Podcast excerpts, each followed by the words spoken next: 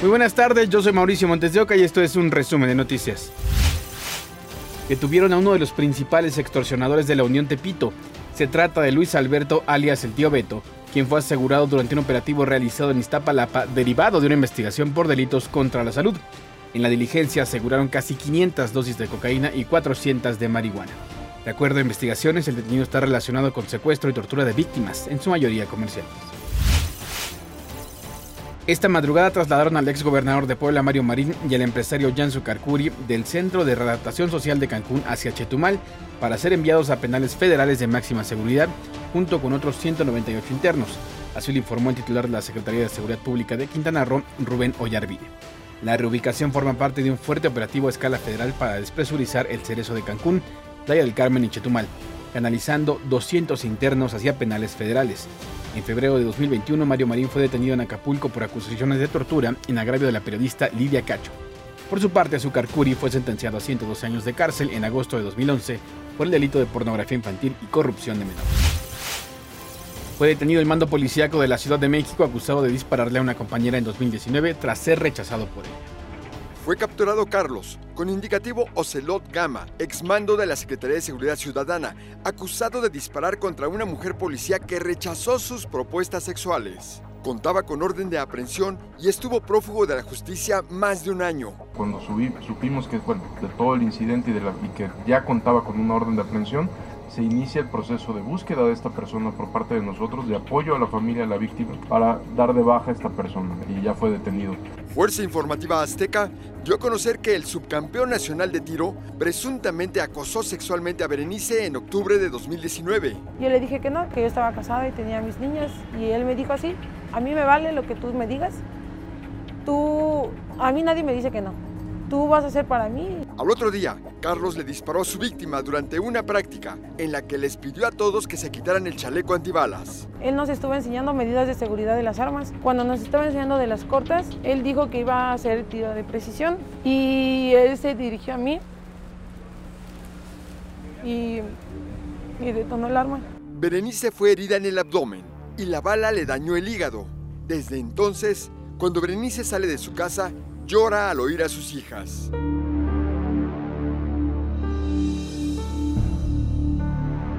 Y ya no vayas a trabajar, mamá, porque te van a volver a disparar. Y yo pues me hago fuerte y les digo que no, que pues no me va a pasar nada. Pero pues por dentro, pues sí tengo mucho miedo. Javier Garduño, Fuerza Informativa Azteca.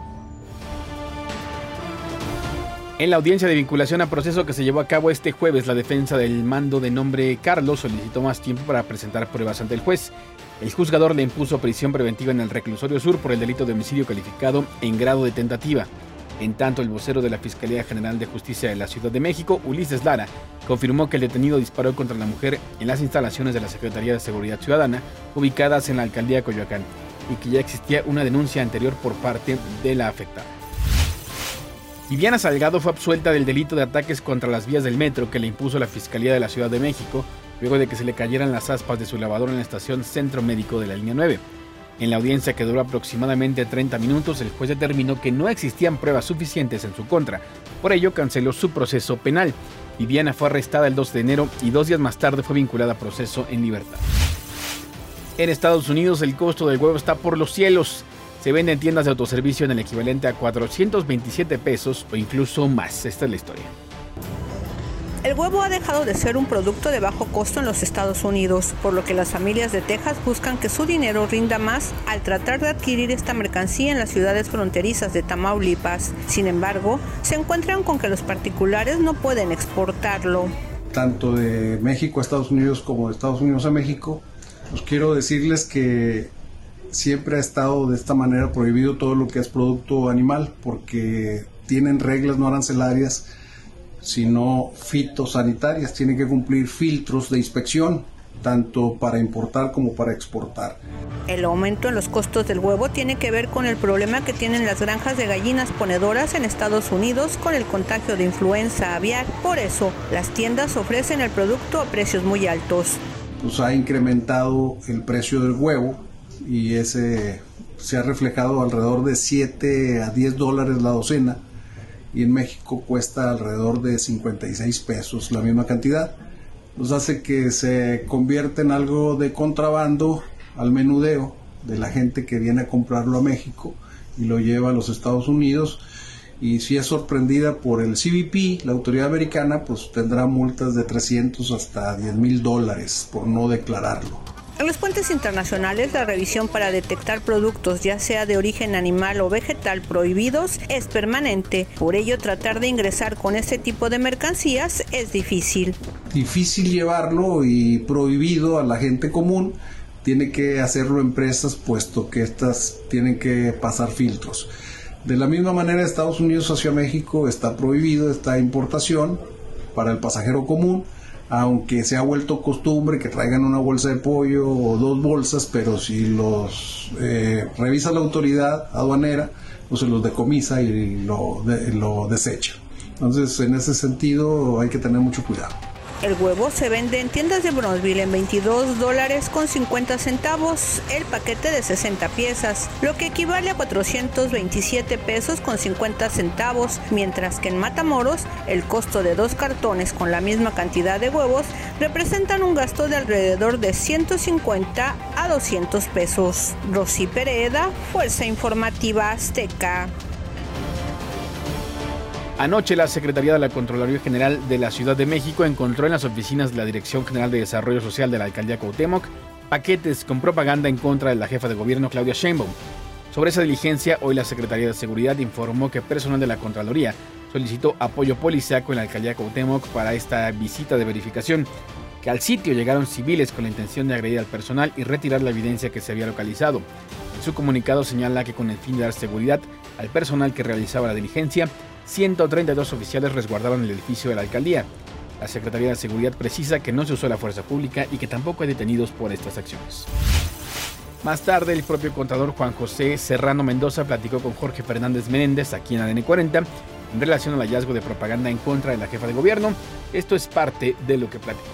Se recibió una denuncia ciudadana en el órgano interno de control. El órgano interno de control, en su obligación de verificar lo que se señalaba en ese documento, fue que presentó a la Dirección General de Desarrollo Social, eh, en la oficina que les habían indicado, se realizó una inspección, o sea, una verificación, y se encontró material eh, que argumentaba, que decía, es decir, 13 paquetes con información eh, literalmente en contra de la jefa de gobierno, y otros tantos, unos pendones, unos, unas mantas. Que es importante diligenciar, realizar las diferentes etapas de la investigación agotar eh, todos los momentos eh, la documentación que exista eh, y derivado de eso podremos saber qué conducta irregular fue la que se realizó. Sobre el tema, la jefa de gobierno Claudia Sheinbaum dijo que se trata de una guerra sucia en su contra. Esto fue lo que dijo. Se llama guerra sucia, no tiene otro nombre. Una campaña en contra de la jefa de gobierno en una oficina pública. Entonces, quieren minimizar el asunto algunos medios. Y para mí en realidad es la evidencia de una guerra sucia que hemos venido diciendo que existe. Y no es de una alcaldesa. Y la pregunta es, ¿por qué hay una guerra sucia contra la jefa de gobierno?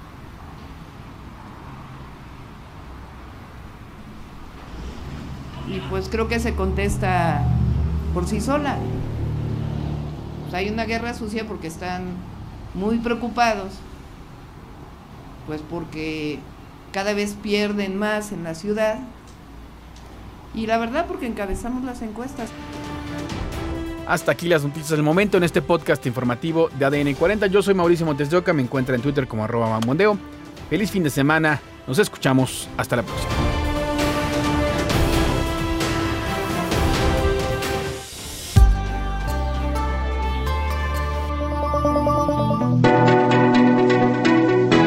podcast es presentado por VAS, la super app que te ofrece muchas y nuevas formas de pagar todo lo que quieras con tu celular. Olvídate de las filas y dedícate a lo que más te gusta. Ver tele en vivo, películas, escuchar música, podcast y estar siempre enterado de las noticias más importantes. Todo en un mismo lugar. Vas, la super app, con todo.